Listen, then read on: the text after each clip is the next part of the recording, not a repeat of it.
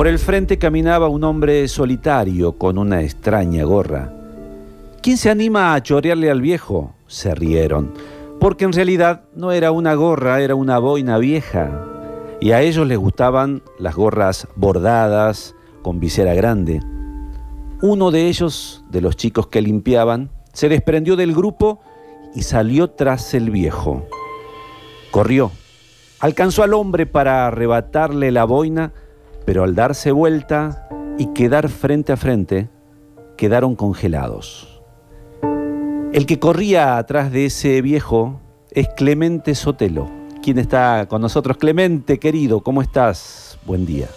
Hola, ¿qué tal? ¿Cómo andas, Luchi? Saludos a todos ahí. Hola, Clemente, ¿cómo estás?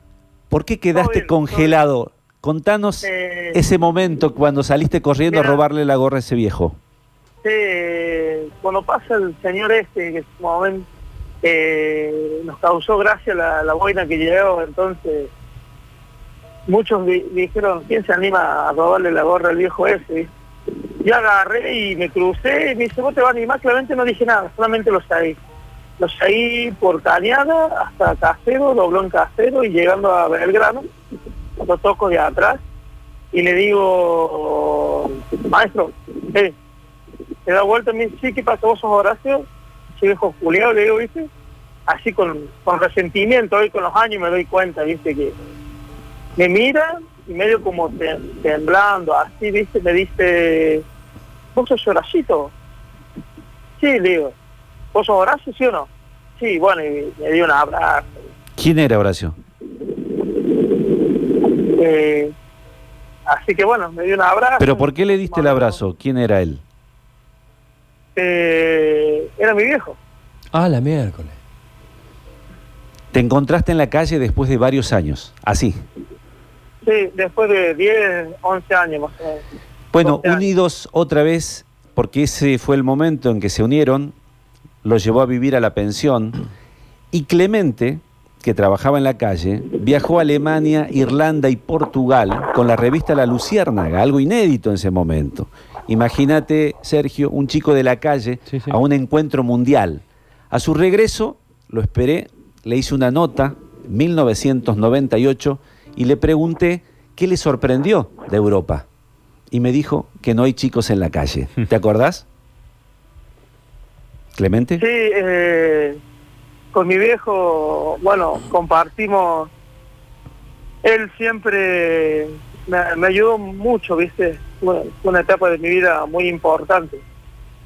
Al tiempo que me fui con él a pensión, después empecé a participar en la revista La Lucierna y bueno, y era invitado a nivel nacional a muchos, muchos lados, hasta que con el tiempo, bueno, fui invitado a este encuentro con HAT, viste, que lo financiaba la Unión Europea y eran diferentes organizaciones del mundo que trabajaban contra el flagelo de, ya sea de la delincuencia de los chicos, de la pobreza y todas esas cosas. Era un intercambio de metodología de trabajo social. Clemente, durante 10 años no viste a tu papá. Se fue de tu casa. Él era un viejo ladrón, con frondosos antecedentes de robo que ya él decía se había alejado de Lampa. Pasó por cárceles como Caseros, Devoto, Olmos y cárceles del sur argentino. Y lo encontraste en el centro, ya recuperado vendiendo cubanitos. No quería salir en la prensa, no quería hablar, porque él tenía miedo que le dejen de comprar. Pero bueno, eh, y lo encontraste y vivieron juntos ese tiempo. Sí, eh, nos, nos encontramos, bueno, y él empezó a vender cubanitos y esas cosas. Cuando decidimos ir a vivir juntos, él dice, mira, eh, yo me dedicaba a, a vender libros y iba por toda la Argentina, pero bueno, me voy a instalar acá en Córdoba y bueno.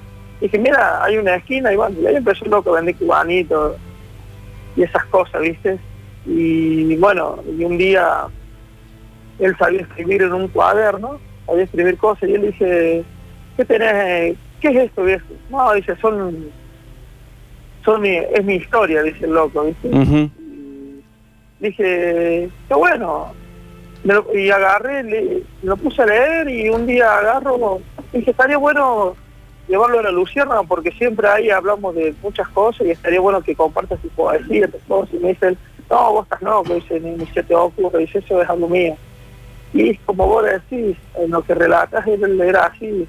Él tenía miedo de que la, la sociedad lo juzgara y lo, lo pusiera, lo siguiera poniendo contra el paredón, ¿viste? Mm. Él dice que cuando yo nací, eh, unos meses antes, cuando se entera que iba a estar embarazada, él dejó todo, ¿viste? Bueno, se vino de Buenos Aires a Córdoba porque le habían dicho, la misma brigada le había dicho que lo, le iba a dar vuelta. que no se dio. Vos llevaste que- ese cuaderno que le encontraste a él en la pensión, se lo llevaste a la gente de la Luciérnaga. ¿Y qué pasó cuando se lo entregaste ahí a una de las responsables? Yo agarré y se lo llevé a, a la Luciérnaga, a la que en ese, mom- en ese tiempo era la que estaba al frente del taller de periodismo, era la Gaby Vidal. ¿Y? Cuando ella lo ve, me dice, ¿es escribimos Clarente? Ah, le digo, es de mi viejo. Ay, pero tiene una mezcla de Julio Cortázar con, con Luis Borges. Y yo le digo, ¿Julio qué? Cortázar, no sabe quién es nada, le digo, viste, yo más en Oxay eh, tenía 18 años, 19, viste. Y bueno, hoy hoy en día sí sé quién es Borges, sé quién es Cortázar. Mirá. Bueno, contaba el cabezón, Sergio, Sí. recordaba, de cómo eran los códigos de la cárcel, de los ladrones, en una nota que me tocó hacerle y que realmente también le cambió la vida a él, porque él decía cómo eran los raíz delictivos, que él pertenecía a una banda que robaba pero no mataba. Decía también que el que robaba a un taxista era mujer en la cárcel. Y me contó un día que robaron eh, en, en las agencias de PRODE, como recaudaban tanto Claro. dinero, y se fueron en La Plata a un departamento que tenían alquilado, y tenían tanta plata que habían sacado en bolsas de consorcio que no sabían cómo repartirse. Eran cuatro. Entonces tiraron sobre una mesa toda la plata y uno por turno se iba tapando los ojos. Con una mano tenía que sacar y, lo que, así uno por turno hasta que se acababa el botín. De esas historias nos contaba el cabezón que escribió cuatro libros al final tu papá, eh, Horacio. Sí, mi viejo escribió, el primer libro fueron los, los versos del ladrón, después vino Caverna, los habitantes del abismo que se basó en el barrio donde yo me crié, en Villa La Tela, eh, rescatando diferentes historias de ahí. Bueno, y después hizo la novela, alias Árbol. una vez hablando con, otro- así con gente que conozco y y le dije que para mí eh, alias árbol es eh, el secreto de tus ojos no le atan ni los cordones a alias Árbol. mirá. Pero bueno, por ahí puedo quedar medio adulador porque es mi viejo. ¿no? Él tenía su propio lugar en la feria del libro. Me acuerdo del cabezón Sotelo con su boina roja ahí fumando un pucho y después te invitaba siempre a tomar una cerveza. Después dio conferencia en cárceles, porque iba a las cárceles para decirle a la gente que, que no sean ladrones, como fue él. Eh, entrevistas por todos lados, el diario Clarín, La Nación, eh, y todo porque Clemente, su hijo, quien está hablando con nosotros y que ahora tiene 40 años, le sacó el cuaderno donde tenía sus anotaciones. Y vos le decías que vos lo habías hecho famoso. Eh, sí, mira, eh, no, eh, sí, hoy, hoy a mis 40 años hay muchas cosas que me he dado cuenta y, sí, qué sé yo, viste, muchas cosas han cambiado para bien. Me sirvió muchísimo haberme encontrado con él, porque fue un cambio. Creo que por ahí son cosas que son manifestaciones del universo y cosas que se dan. Yo recuerdo que antes de encontrarlo él, estaba en un hogar de chicos de la calle, tratándome de muchas cosas. Y un día para el otro, hablando con una psicóloga de ahí, le dije que me quería ir, que me tenía que volver a mi casa para darle una mano a mi vieja, porque en mi casa eran muchos hermanos y bueno, y me tenía que volver. Y por esa, de hecho de haberme ido, volví a trabajar en la esquina esa y así lo, lo encontré mi vieja. Y una cosa se fue dando a la otra y bueno, y creo que nos encontramos y nos sirvió mutuamente a los dos. Y el dilema que tenías en ese momento era o trabajar o robar. Eh, yo sí, porque vos imaginate, hoy viéndolo desde afuera veo que en el contexto social que uno por ahí se va criando y los mismos amigos, viste, eh, te dicen, te vas a limpiar vidrio, te vas a abrir una puerta de taxi, ¿cuántas horas tenés que estar trabajando? Es mejor ir a robar, así puedes comer todo, bien todos los días con, tu, con tus hermanos. Pero bueno, yo, yo creía que, que había otra posibilidad de hacer las cosas con esfuerzo y creo que no me equivoqué. Hoy, Es el mensaje Clemente. que hoy le doy a, es el mensaje que hoy le doy a muchos pibes que, cosas, que hay muchas cosas que son pasajeras, ¿viste? Y que, que nos cuesta.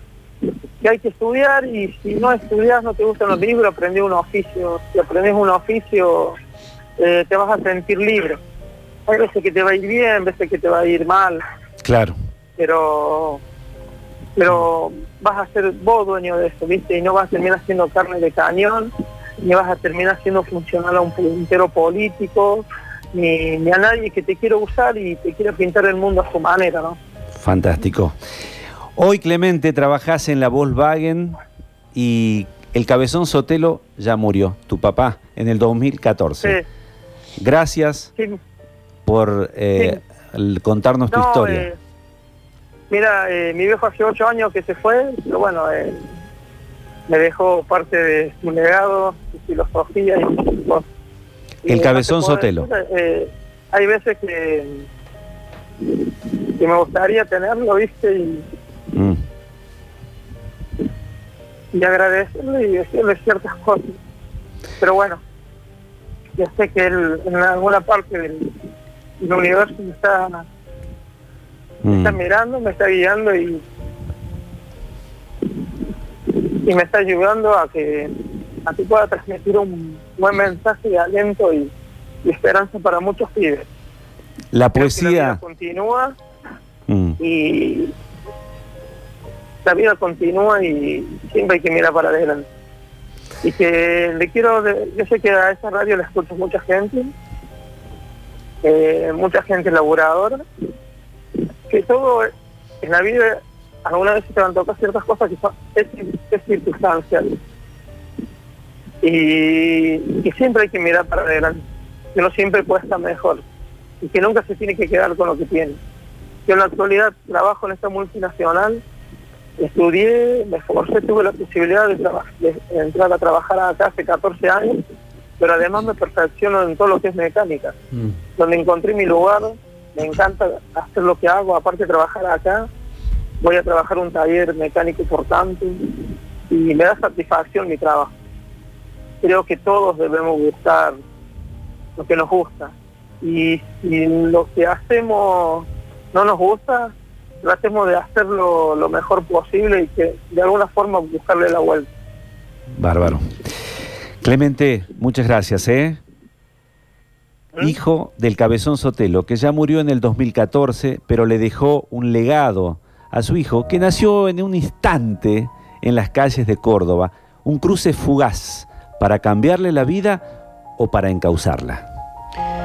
Hacemos una pausa en la locura de la semana todos los jueves, porque Luchi Ibáñez te cuenta. Queda mucho, pero mucho más. Su programa favorito, Queda mucho con todo al aire. Fortificador Muscular Matutino. Todo al aire. Queda mucho, pero mucho más con todo al aire. Farmacias Líder, rumbo a sus 25 años y Radio Sucesos presentan Compromiso Líder, séptima temporada. Este sábado, desde las 11 y 30, hablamos de violencia social y familiar.